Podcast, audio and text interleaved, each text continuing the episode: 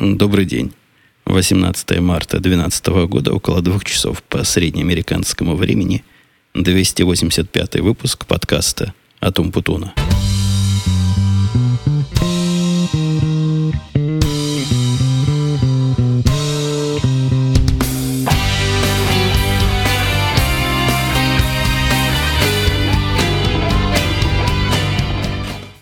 Вы не поверите, но это вторая моя попытка – сесть за этот подкаст, и первый раз я даже сказал минуты три. После чего я обнаружил, что мой, мое устройство для записи бэкапов, то есть запасное устройство, было выключено. Оно было в режиме ожидания. Вот-вот, мол, запишу. Красная лампочка мигала, но не горела. И я как-то особого внимания не обратил, но решил все-таки попробовать, потеряли мы или нет. Оказалась та же самая проблема, что была у меня вчера при записи, возникла и сегодня. Явно у меня что-то с компьютером не так. Вот с тем компьютером, на котором я много лет записываю подкасты, и время от времени он мне устраивает такие веселые оторванные годы. Попытался я это дело как-то, простите, обойти и собрать быстро на, на белую нитку, на скорую руку э, новую себе установочку. То есть переключить все это на другой компьютер. Есть у меня благо не один компьютер. Тут тоже возникли какие-то проблемы, то есть некие выходы у меня не сбалансированные, некие выходы не такие уровни дают. В общем, оказался я не готов к мгновенной замене компьютера, а время уходит. Потому что два часа, а в три часа должна вернуться семья, будет мешать мне записывать. Посему решил я пойти пути наименьшего сопротивления и просто убрал компьютер вообще из записи. Теперь я без компьютера. Говорю с вами, записывая на Merens, на мой неподражаемое устройство, которое я использую на выезде и для бэкапов. А для того, чтобы увидеть, сколько времени заняла запись, у меня сбоку бежит открыт iPhone с программой таймера. Ну, не таймер, как это называется, стоп-watch. Во, такой, который считает вперед минуты.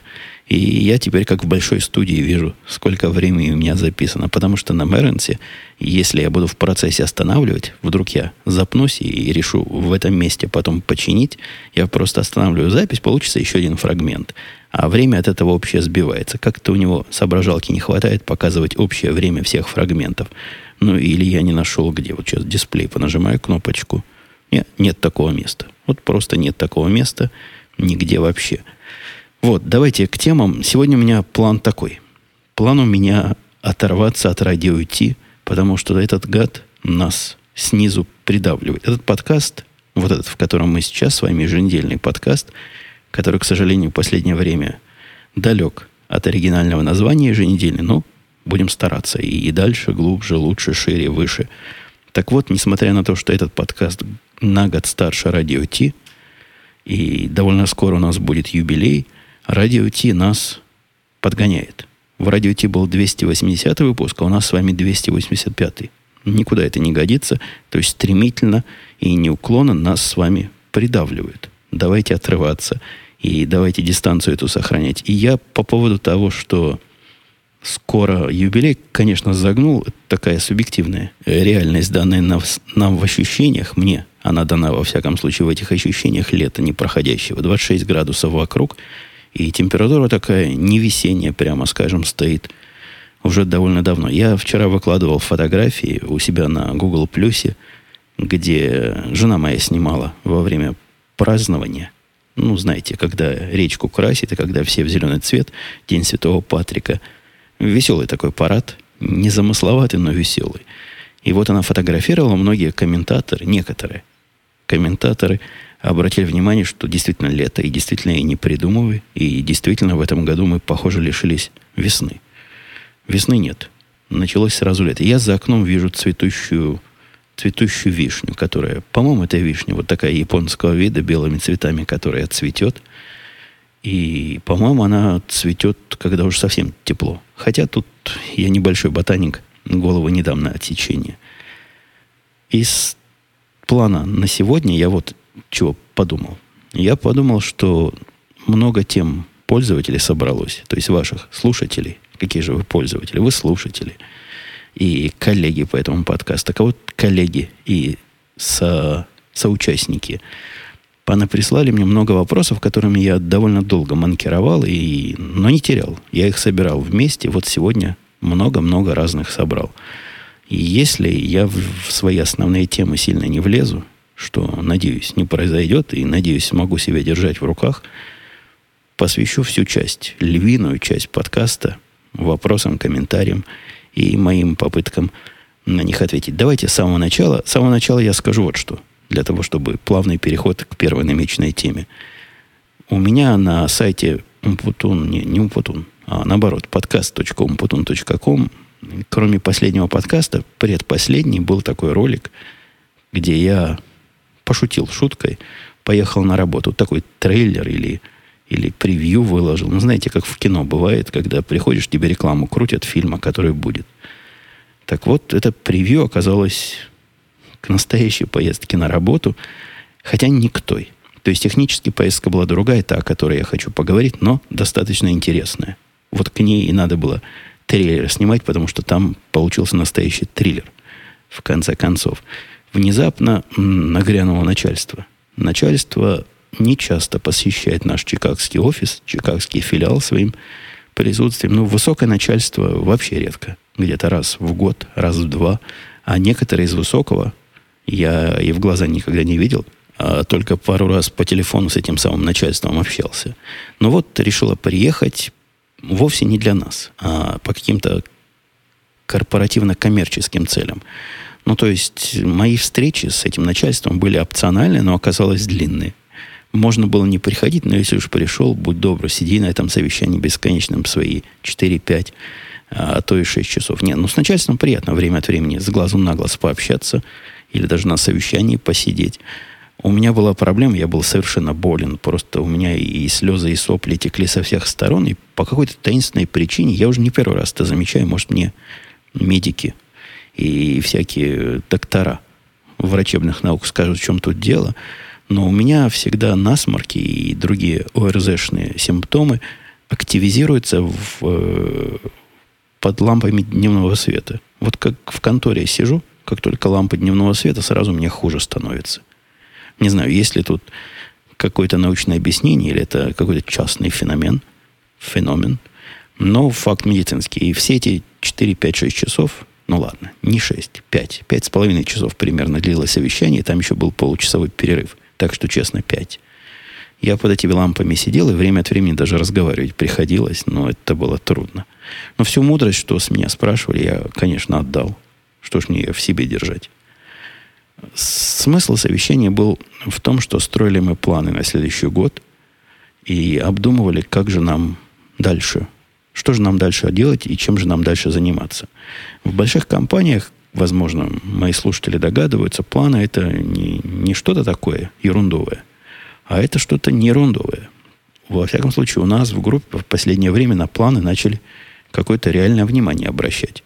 Ну, раньше у меня были юмористы, я тоже об этом рассказывал в прошлых подкастах, писали в планах улучшить производительность кода в два раза, повысить плотность написания смысловых линий в два раза, ну, то есть меньше комментариев, чтобы было в коде, и всякие другие глупости. Но это было в давние времена, а теперь эти планы проверяют и по концу года именно сравнивают, чего ты сделал по сравнению с тем, что ты обещал. И вот для того, чтобы понять, чем же нам заниматься, приехал не просто мой технический начальник, который тоже ни черта подобного в бизнесе не понимает, он не знает, чего людям надо. Мы же, мы же люди подневольные. То есть мы программисты, мы архитекторы, но нам надо знать, чего же делать. То есть какую бизнес-нужду покрывать своим могучим мозгом и своими нечеловеческими умениями. Посему с ним приехал наш новый руководитель проектов. Ну, он новый для меня, а так он в компании тоже, видимо, давно уже. В глаза его никогда не видел, общался пару раз не пару, пару десятков раз в письменном виде, несколько раз по телефонам, а тут увидел первый раз. У меня люди, которые носят бороду и не носят усов, всегда вызывают подозрение и даже какое-то опасение. Но что-то мне, мне кажется в этом, в этом не то. У этого, да, у этого большая окладистая борода, почти как у Карла Маркса, но при этом усы отсутствуют. Вот такой стороны, стороны товарищ. Но так он хорошо разговаривает, хотя слово «фундаментально» в своей речи он употребляет слишком часто. у него слово «паразит». Фундаментально у него слово «паразит». Раз 10, а может 15 у него употребил во время нашего разговора. А самое главное, к сожалению, за все эти часы мне так и не удалось понять, чего же нам планировать надо делать. Я вопрос тут прямо задал. Мол, дорогой товарищ бизнес, ты знаешь, чего заказчикам надо, скажи. А мы посмотрим технически, что мы можем с этим делать, расскажем тебе, сколько времени это займет, какие другие проекты от этого или пострадают, или наоборот расцветут. На что он отвечал странным образом. Проблема у нас яйца и курица. Говорит, вы сначала мне скажите, какие у вас проекты э, запланированы и о чем вы думаете, а я потом посмотрю, сколько времени от этого остается и скажу, какие надо делать. Проблема тут в том, что действительно вот яйцо и курица, потому что проекты, которые мы делаем внутри, они не для того, чтобы улучшить, расширить и углубить. Нет, они для какой-то цели. Некоторые, конечно, для того, чтобы поддерживать на плаву все, но даже в этом смысле проекты, которые хотят настоящие заказчики, которые должны вырастать в новые продукты, могут прямо и косвенно, ну, как-то могут повлиять и на наши внутренние работы. Ну, например, я вам пример приведу. Если нам известно, что новый проект будет для вот такого-то заказчика, какого-то крупного банка, который захочет, чтобы мы ему данные каким-то особым образом в реальном времени обрабатывали и с чем-то сравнивали, то это может вполне повлиять на мой внутренний процесс улучшения системы обработки в, ре, в реальном времени таких-то данных. И я вполне могу поставить его в план, потому что вот такой далекий эффект от этого проекта может быть удовлетворение заказчика. Если наоборот придет другой заказчик и скажет, что ему никакой реал-тайм, никакая обработка быстрая не нужна, а наоборот, надо обработка медленная, но вдумчивая, это совсем другая инфраструктура. Это надо готовиться к, к такому проекту совсем иным образом. То есть, ну, технически, даже машины надо, компьютеры другие для этого покупать. И внутренние работы другие планировать. Все это я объяснял, но как-то он не очень это понимает. То есть человек, видимо, из бизнеса, но технически совсем оторванный, и разговор все время, все время крутился в виде пинг-понга. Расскажите, что, что вам надо, а я, а я дальше скажу, надо это делать или нет. Но у него есть еще одна. Был еще на этом совещании не то, что у него, это я замечаю во многих современных компаниях, вот в тяжелые экономические моменты, а сейчас экономика не то чтобы на подъеме. Так вот, очень популярный вопрос, а что будет, если этого не сделать?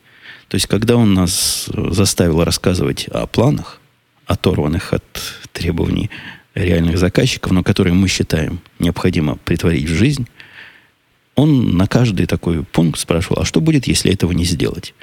Причем неважно был, какой пункт, начиная от самых очевидных, ну что будет? Ну что, надо закрывать лавочку, если этого не сделать, что будет? Если нам компьютеров не хватает, я прошу от двух до пяти, то понятно, что если два сюда добавить будет достаточно, опять будет хорошо.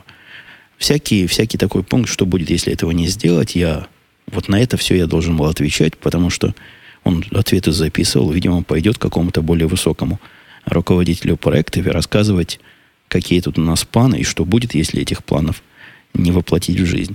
Довольно скучное совещание было, хотя было любопытно с другой стороны посмотреть, как работает мозг с той стороны стола.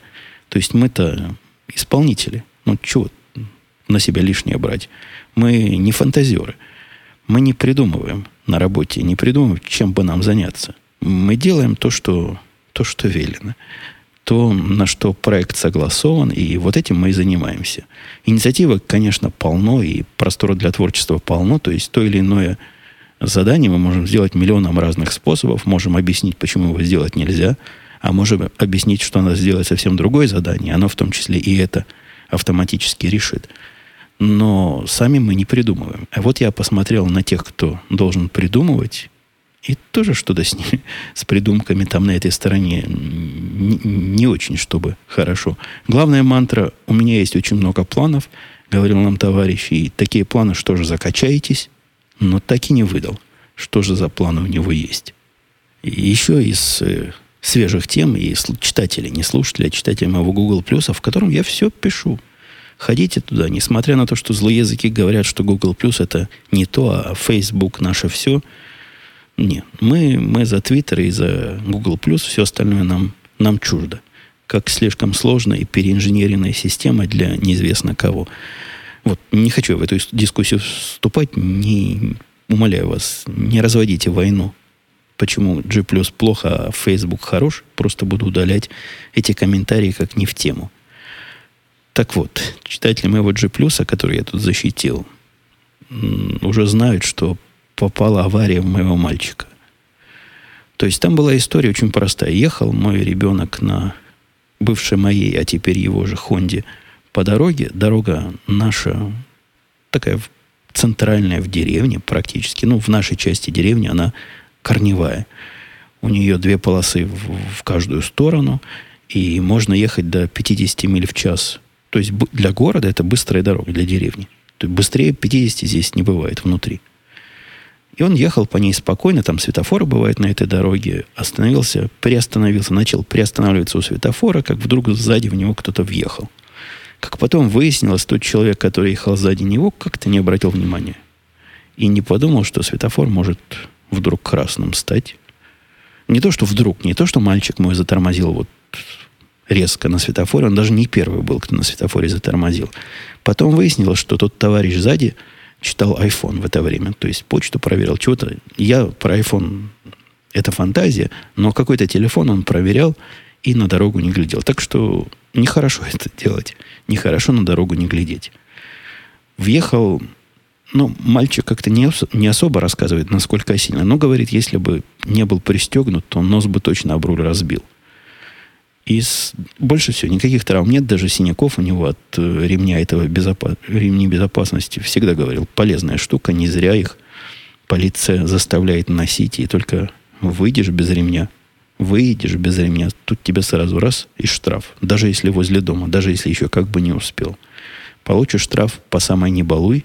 Недорогой штраф. По-моему, сейчас 90 долларов он стал. Раньше был 70.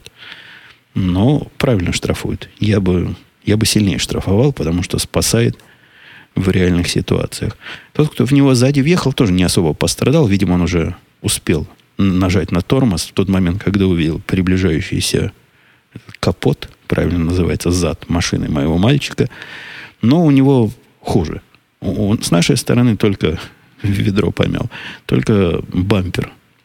Даже не бампер, а вот этот в Хонде сзади такой большой пластиковый, наверное, бампером это можно назвать. Хотя, когда я говорю бампер, у меня всегда в глазах, или когда слышу, такая резиновая штука, специально для стукания.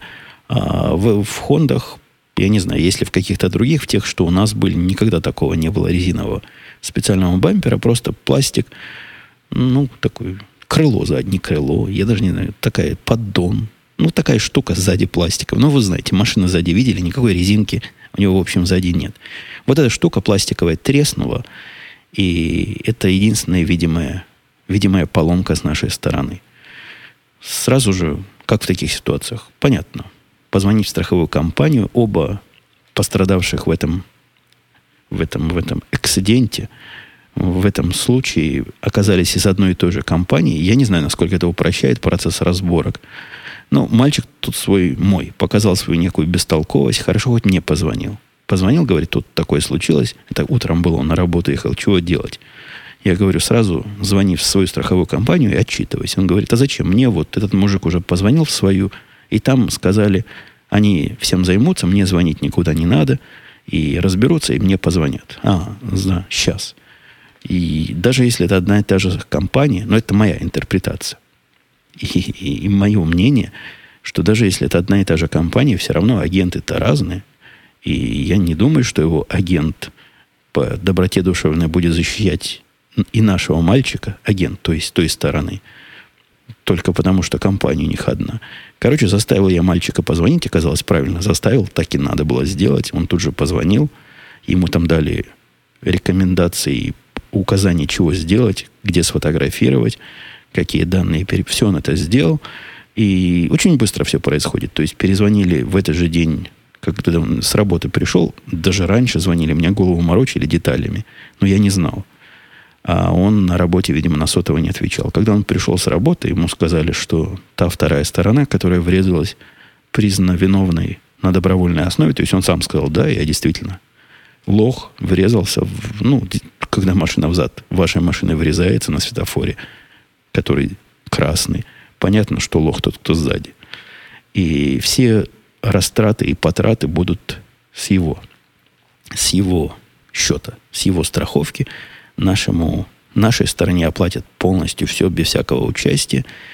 И там у меня в комментариях не очень грамотные, но напуганные слухами люди писали, о, теперь у вас процент страховки возрастет, то есть ваша безаварийная езда сбросится на ноль.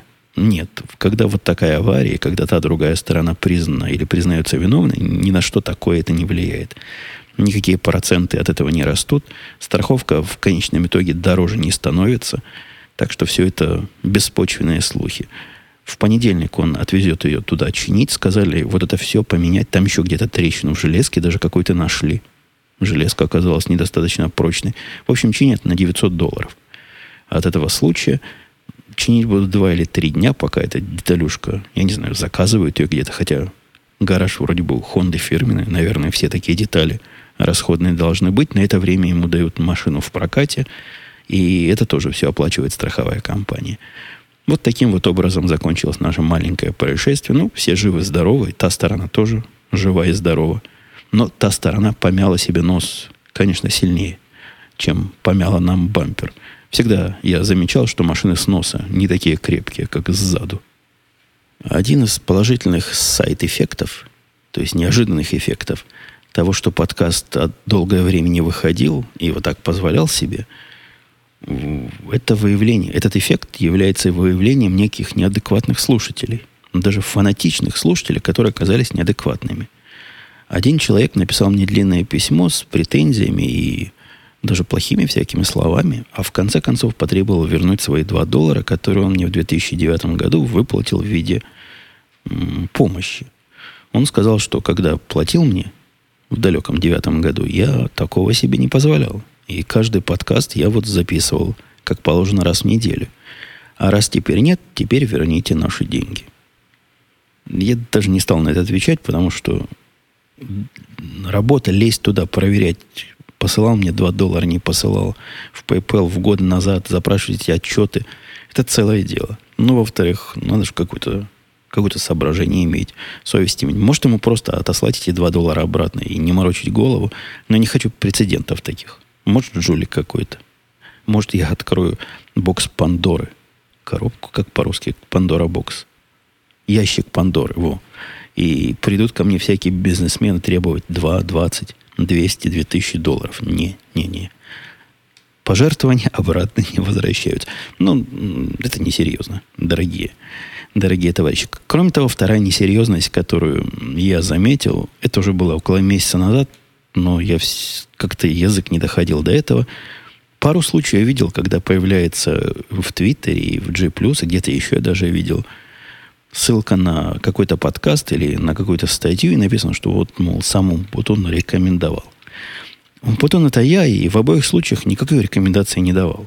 Просто в процессе своего хождения то ли по Твиттерам, то ли по Google Плюсам я забрел на эту статью и оставил какой-то комментарий даже не, не особо, чтобы просто оставил комментарий. Я уж не помню, о чем там было. Но никакой близкой рекомендации не давал. Оказывается, вот оно как. Короче говоря, вы меньше верьте тому, чего вам пишут про рекомендации. Если я рекомендую, вы это явно можете увидеть либо в моем Твиттере, либо в моем Google либо в этом подкасте. Никаких свежих рекомендаций никому в последний раз я не давал. Последнее или не последняя, очередная, следующая тема из, а, из, из того, что вас тоже интересует, и она как-то с вопросами, видимо, связана. Спрашивали, где, почему я молчу про историю со своим черным пистолетом. В моем случае пистолет, я не знаю, черный. Не знаю какой, потому что пистолета нет. Потому что запрос на эту карточку FOID, F-O-I-D, э, которую надо для того, чтобы купить пистолет, был послан. Полиция сняла денег как положено, все 10 долларов сразу. Прошло с тех пор уже месяца два. Ни ответа, ни привета. Кому писать? С кого 10? Не, про 10 долларов ясно, что обратно не дадут. Там написано, эти деньги не возвращаем в любом случае. Но почему мне карточку не прислали? Вот вопрос вопросов. У меня есть предположение, что есть три теории. Во-первых, это может быть просто бюрократия, где-то моя заявка затерялась. И тогда их надо шебуршить и теребить. Вторая версия, может, это мое конституционное право, попирают. И, и как-то так специально придерживают. Ну, вы знаете, у нас у власти левые, демократы всякие, которые не очень любят свободное владение оружием, считают, что это вред и надо ограничить. Может, они так поспудно начали, нач, начиная с меня, решили его ограничивать, это владение. Трудно в это вериться. Самая реалистичная версия номер три, которая говорит, что из-за изменения моего статуса из негражданина на гражданина, у них там в компьютерах еще не все прописалось, и, видимо, какое-то несовпадение. Я-то уже просил оружие как гражданин, а может быть, да, этой конторы в их базах данных еще я как не гражданин. Не, не то, что надо быть гражданином для оружия. Нет, вовсе нет.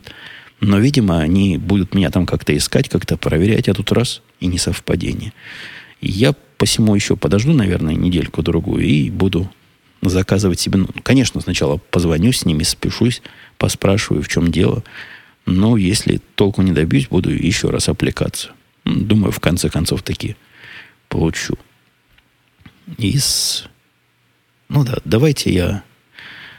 А, вот, не могу, не могу умолчать. Я странное нашел. Вы знаете, я от политики далек. И от русской политики. Не то чтобы далек, но не особо про нее разговариваю. И в этот раз я про нее разговаривать не хочу и не буду. Но вышло так, что волей-неволей, скорее неволей, чем волей, хотя жена не верит. Говорит, если ты такой писал, не мог не понимать, чего это вызовет. Я не ожидал такой реакции, не ожидал реакции в 200 комментариев на мою довольно мягкую реакцию – на, мою, на мое сообщение о том, что, ух, как оно бывает, написал я. В ленте у меня, это я дословно себя цитирую, была девушка, которая пишет про выборы. Но между делом сказала, что она коммунист. А я и не знал, писал я же, что такое сейчас бывает. То есть, что относительно молодые люди считают себя коммунистами, не стесняются об этом говорить в приличном обществе. Вот такой вот я написал. Ну да, антикоммунист я такой антилевый, а скорее даже правый. Не люблю я коммунистов, но ничего не могу с собой поделать. Может, мое советское прошлое сказывается. Может, как-то у меня глаз особым образом замылился, но я себе прекрасно представляю все это обществоведение, весь этот коммунизм и понимаю, на основе чего все это у них строится. И дальнейшая дискуссия, которая шла там внизу, меня поразила. Вот эти 200 комментариев, из них подавляющее большинство людей, которые относительно молодые, то есть, видимо, моложе меня, и, видимо, что такое коммунизм и социализм представляют, я не знаю почему, по учебникам или по своим фантазиям, или по выступлениям Зюганова, как-то у них свое глубокое представление о том, как оно должно быть. И говорят они, что я дурак и ничего не понимаю, а на самом деле коммунизм это наше все, и к этому надо идти. Мои доводы о том, что путь к этому, как показала практика, ведет через насилие и уничтожение части несогласного населения не вызывает никакой понимания с той стороны. Вообще говоря, ты не понимаешь. Переводили темы почему-то на христианство, на, на что угодно переводили, но удивительно, вот эта реакция удивительна. Удивительно, что так много людей из тех, кто читает меня и, видимо, находит меня интересным собеседником и авторитетом каким-то местным, невысоким бугром. Так вот, эти, люди – Среди них много людей, которые на полном серьезе говорят, что коммунизм это хорошо. Я абсолютно удивлен. И я даже не знаю, что на это, на это сказать. Все, что мог сказать, я там сказал. Мне кажется, это какой-то абсурд, какой-то нонсенс. И я там в одном из комментариев, по-моему, правильно подвел итог всей этой дискуссии. Мне кажется, что сочувствовать коммунистам и считать, что это правильная идея или наоборот, даже активничать в эту сторону могут либо люди молодые и не очень образованные, либо просто по какой-то причине заблуждающиеся. Может, они умные, но заблуждаются. Бывает и такое. А если ни то, ни другое, то просто какие-то негодяи и, и гады, нерукопожатные. Вот такие три категории я для себя выяснил. Удивлен настолько удивлен, что после чтения комментариев мне пришла в голову неожиданная мысль, которую я от себя ну, никак, никак не мог предполагать, что, может быть, текущая коррупционная автократия, которая есть сейчас в России, ну, с моей точки зрения, есть далеко не худший вариант. А могло быть все, все и хуже. Ладно, не буду в эту скользкую тему заходить. Давайте, давайте тронем вопросы. Вопрос самый первый, что у нас со временем. Время позволяет. Э, Бохемен Гров. Я могу неправильно ваши ники называть, и вы можете, конечно, меня поправлять, но это никакого практического смысла не имеет. Если у вас такой ник, который сходу не прочесть, ну, ну что же делать? Я вовсе не обижаюсь, когда меня где-то ампатаном называют, потому что читают, видимо, каким-то американским прононсом. Так что и вы не обижайтесь. Очень хорошо подходит все для поездки в южный район Чикаго, пишет вот этот самый Бохемен по пути в который даже наушники плеера советуют снять с головы и убрать подальше, где взрослел и мужал Обама. Это он по поводу моего, то ли моего видео, то ли по поводу какого-то моего рассказа. И я тут к чему привел этот комментарий? Ну, не надо уж так. Не надо уж так форсировать и преувеличивать. Я не знаю, кто там рекомендует снять с плеера наушники, убрать подальше. Это мне это кажется какими-то слухами. Я в этом районе жил. Я знаю не понаслышке, как там. Конечно, приятного там мало. Конечно, там, да, Южный Чикаго не самое подходящее место для семейной жизни. Ну, не до такой степени. Не, не надо себя уж совсем настолько обманывать или поддаваться таким заблуждениям. Прекрасно можно ехать в машине, в которой есть и iPod, и iPhone, и даже наушники на голове. Может, и есть случаи, когда разбивают окно и чего-то забирают. Я с такими не сталкивался. Много там ездил. У меня долгое время в этом районе был зубной доктор. И ничего страшного. Нормально было. Никто с меня ничего не снимал. Второй момент писал, это же слушатель, хотелось бы ваш хаммер в движении увидеть, как он смотрится на дороге вместе с удивительным госномером. А это он про госномер, вот он говорит. Можно попросить кого-то из родных сделать такой кадр из другой машины. Это какой-то слишком сложный экшен. То есть я буду ехать, а сзади меня будет мальчик, камерой все это снимать, чтобы, что, чтобы видеть, как хаммер двигается. Ну, для этого, я думаю, можно, можно готовое видео, даже не мое найти. Э, вряд ли. Вряд ли я этим буду заниматься. Много комментариев по поводу моего фильма было, ну, просто не честь от капитанов, от общества капитанов очевидности, которые говорят, а, это же iMovie, это так просто – поздравляю с знакомством с iMovie, писали, будто бы я где-то скрываю, что это iMovie.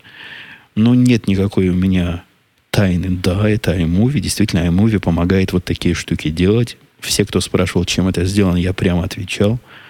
Это далеко не так просто, как кажется комментаторам, которые, видимо, видели, как все это делать на картинках и на презентациях. Но с такой радостью восклицать, а, я знаю, это все просто, это, это он не сам, это ему программа. Ну да, программа. Я вам скажу больше, я даже пленочку не проявлял сам в растворе в химическом. Это мне все фотоаппарат сразу в цифровом виде дал. А уж потом пошло в ком... Да, не делал я все это руками, не монтировал я все это руками и не возился в темной комнате. Владимир Кей пишет, он Путун, ко всем новым подкастам идут ссылки на торрент. Вы очень скептически к этому относились. А что сейчас скажете? С каким-то он, да, экивоком таким. Мол, ха-ха-ха. Я скажу, что я также и сейчас отношусь.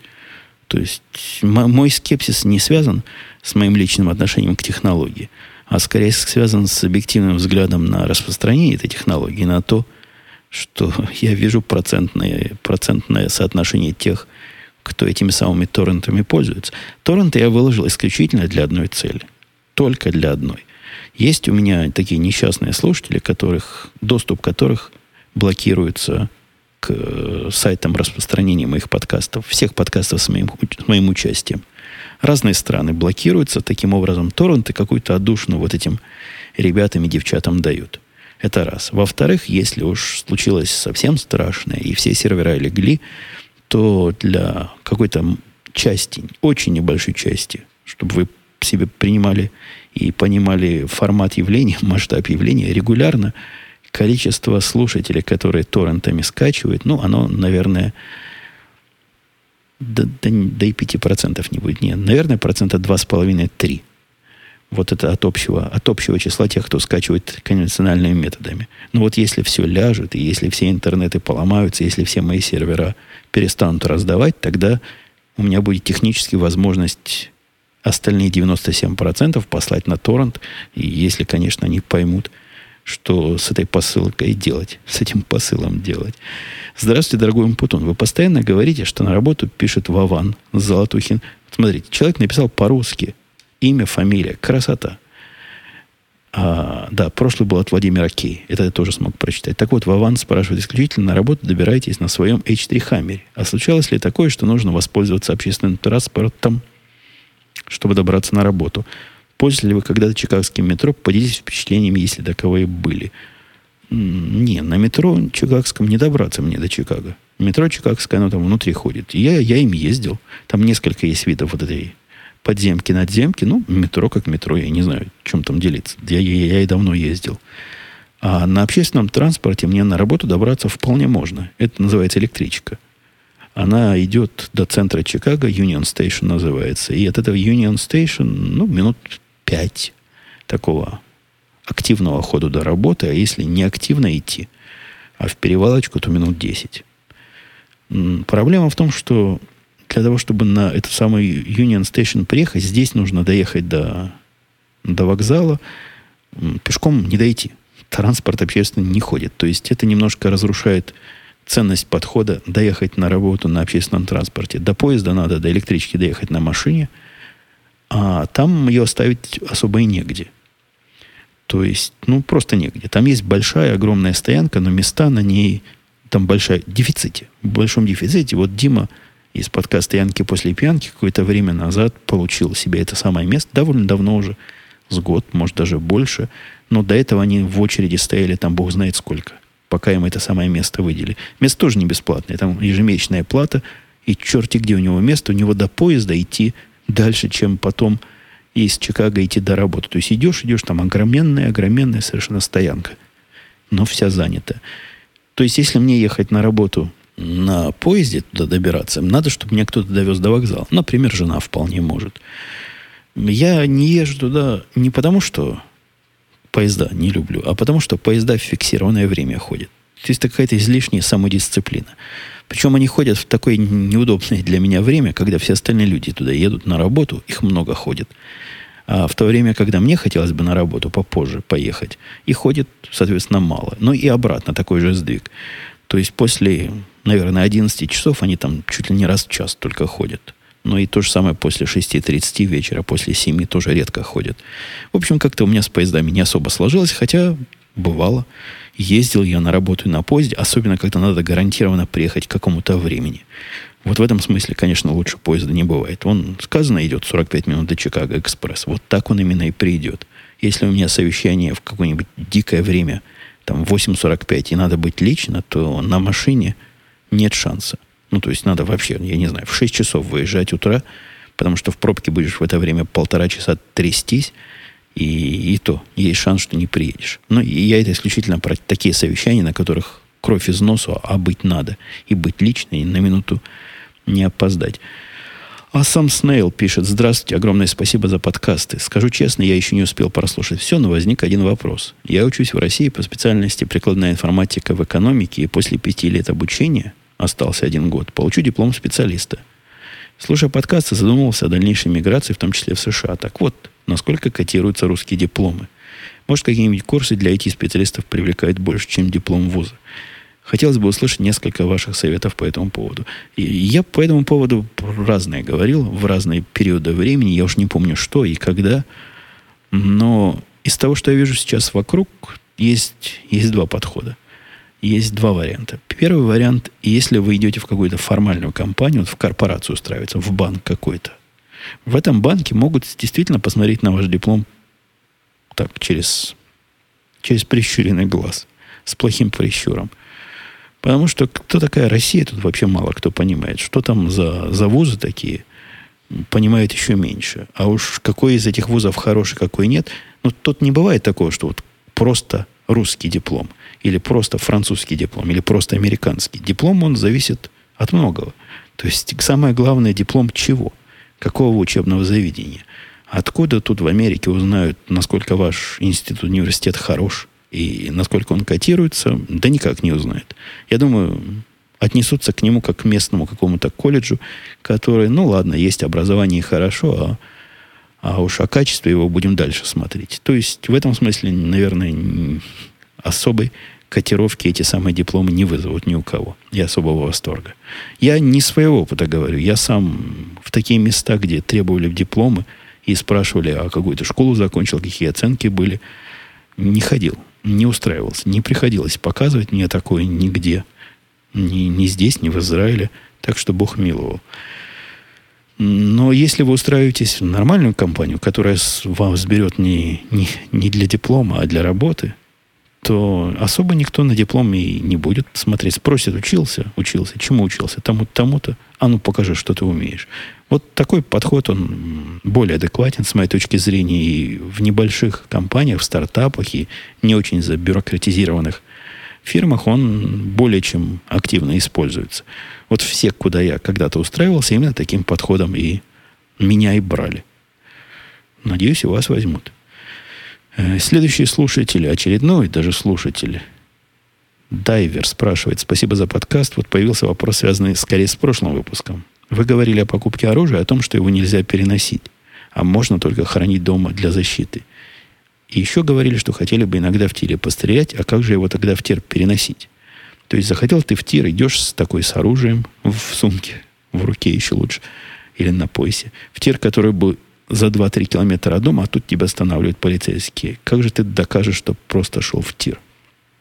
Меня этот вопрос тоже интересовал, и на сайте нашей напервильской полиции, по-моему, на напервильской полиции, на каком-то сайте, где всякие правила, я прочел вполне понятный список э, разрешенных контейнеров для перевозки этого оружия, не для переноски, а именно для перевозки.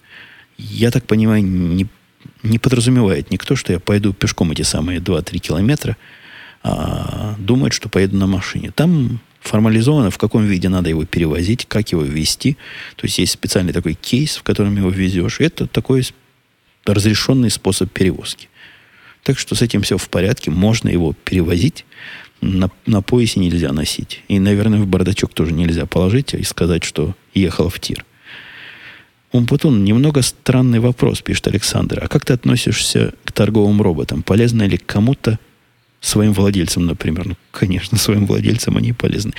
Даже тебе, наверное, кроме вреда, создают нагрузки. Видимо, приносят и пользу, создают работу. По-моему, в более фундаментальном смысле все еще менее однозначно. Веришь ли ты в силу этих машин? Ну, дорогие мои, это вопрос такой, веришь ли ты в силу солнца? Верю, не верю, а он жарит как 26 градусов. От моей веры не зависит эффективность этого самого Солнца и, в общем-то, эффективность торговых роботов. И речь идет для неинициированных, для тех, кто вообще не в курсе, о чем, о чем слушатель Александр тут пытается нас спросить.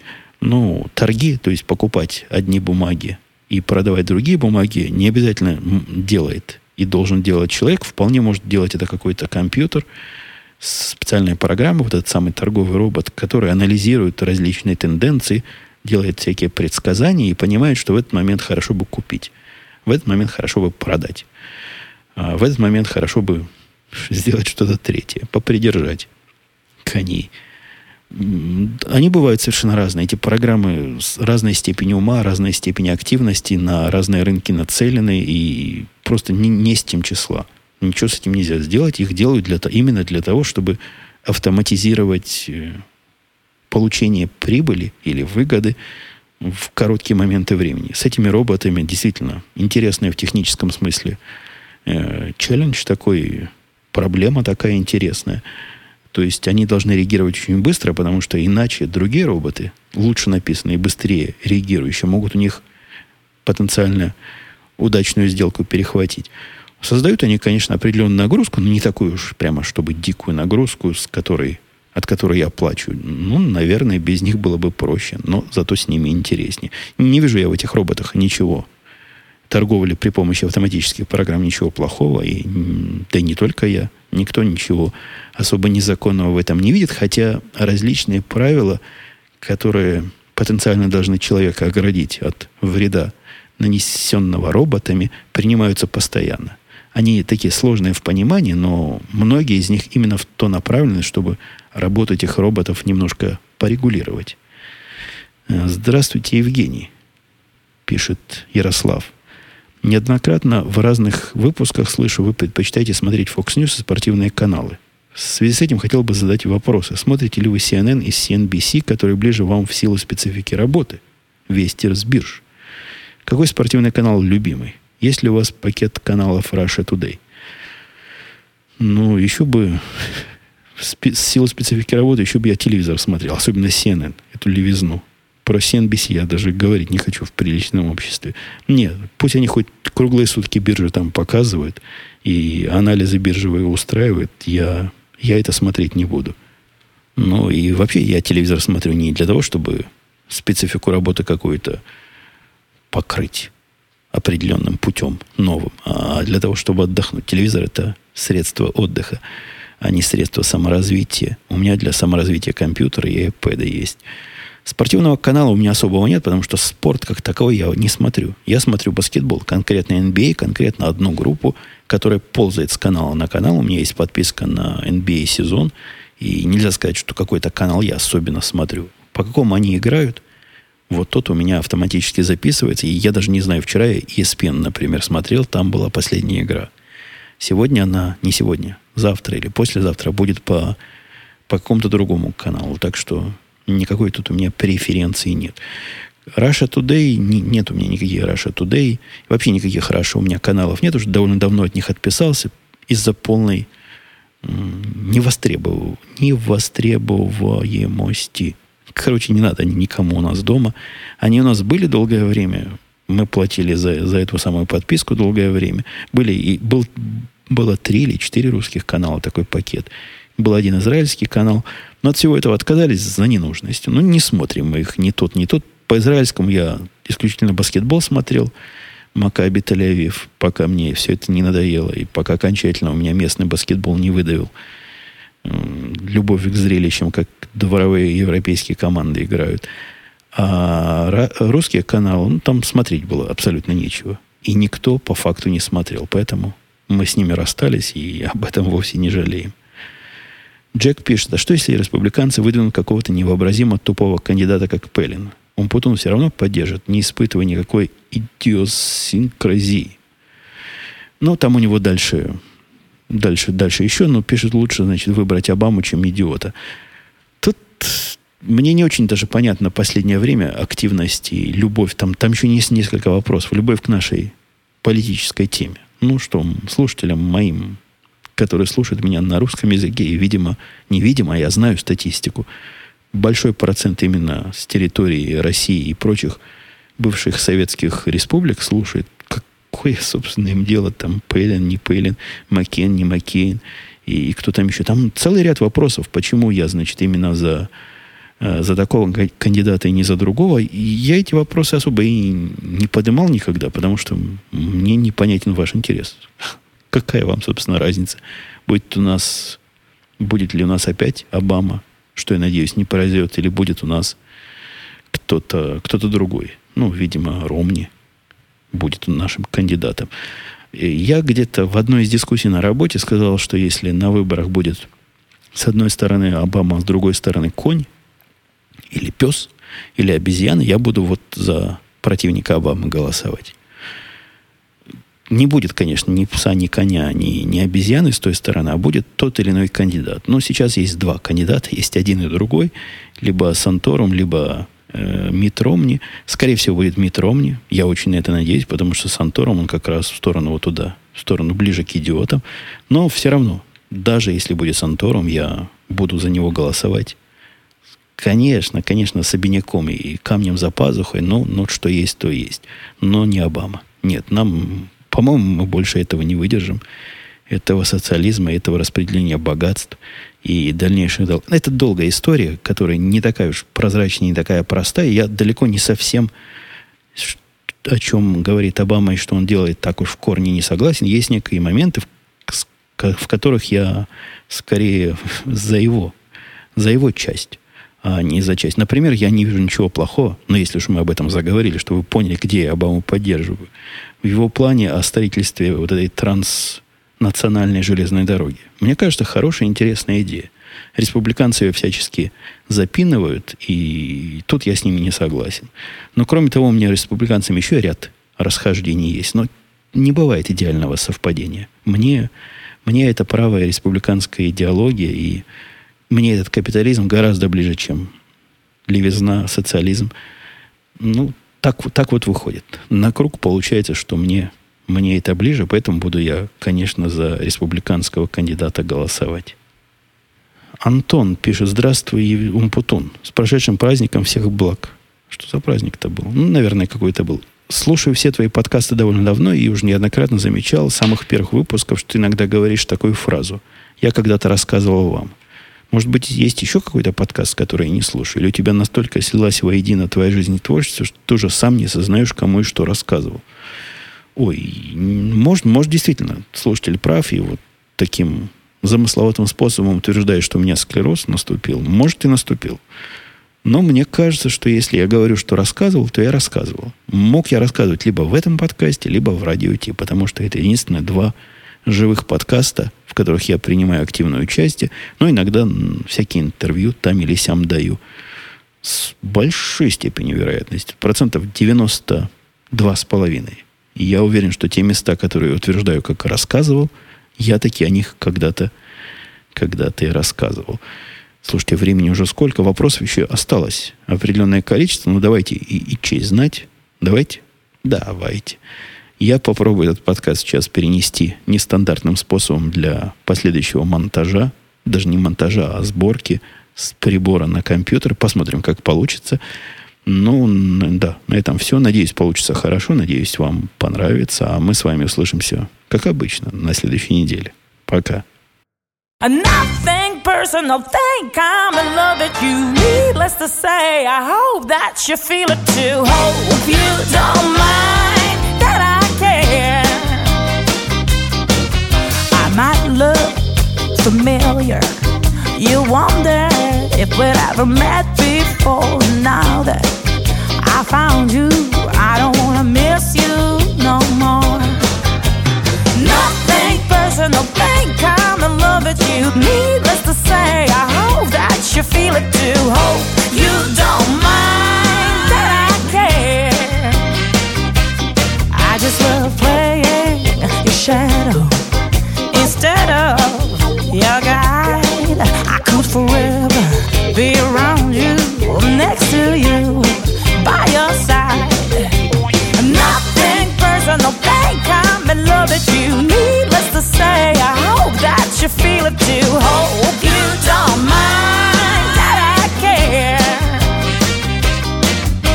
I was making sure you haven't noticed me while I touched while the object of obsession